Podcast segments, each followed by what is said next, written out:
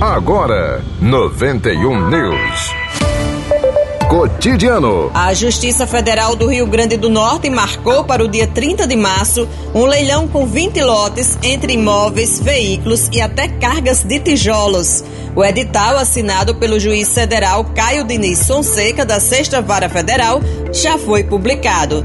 Segundo a Justiça, os recursos arrecadados com as vendas vão ser aplicados na quitação de dívidas dos proprietários com tributos federais.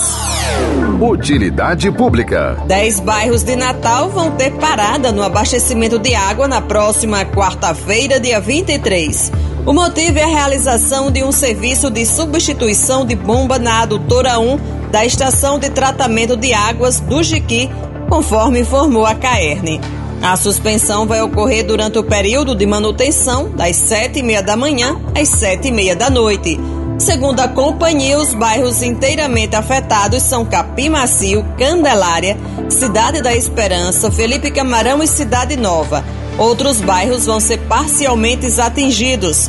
Nazaré, Bom Pastor, Lagoa Nova, Morro Branco e Nova Descoberta. Saúde. A Prefeitura de Parnamirim, por meio da Secretaria Municipal de Saúde, iniciou a aplicação da D4 contra a Covid-19 para os idosos a partir dos 60 anos. A dose do imunizante é aplicada naqueles que tomaram a terceira dose há quatro meses. O município de Parnamirim tem 30.246 idosos nessa faixa etária.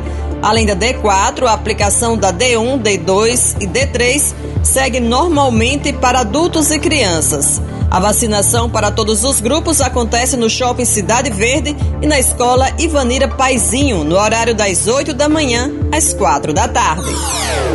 91 News, produção e apresentação Cacilda Medeiros, próxima edição amanhã às 11 da manhã. Tenha uma boa noite e até amanhã.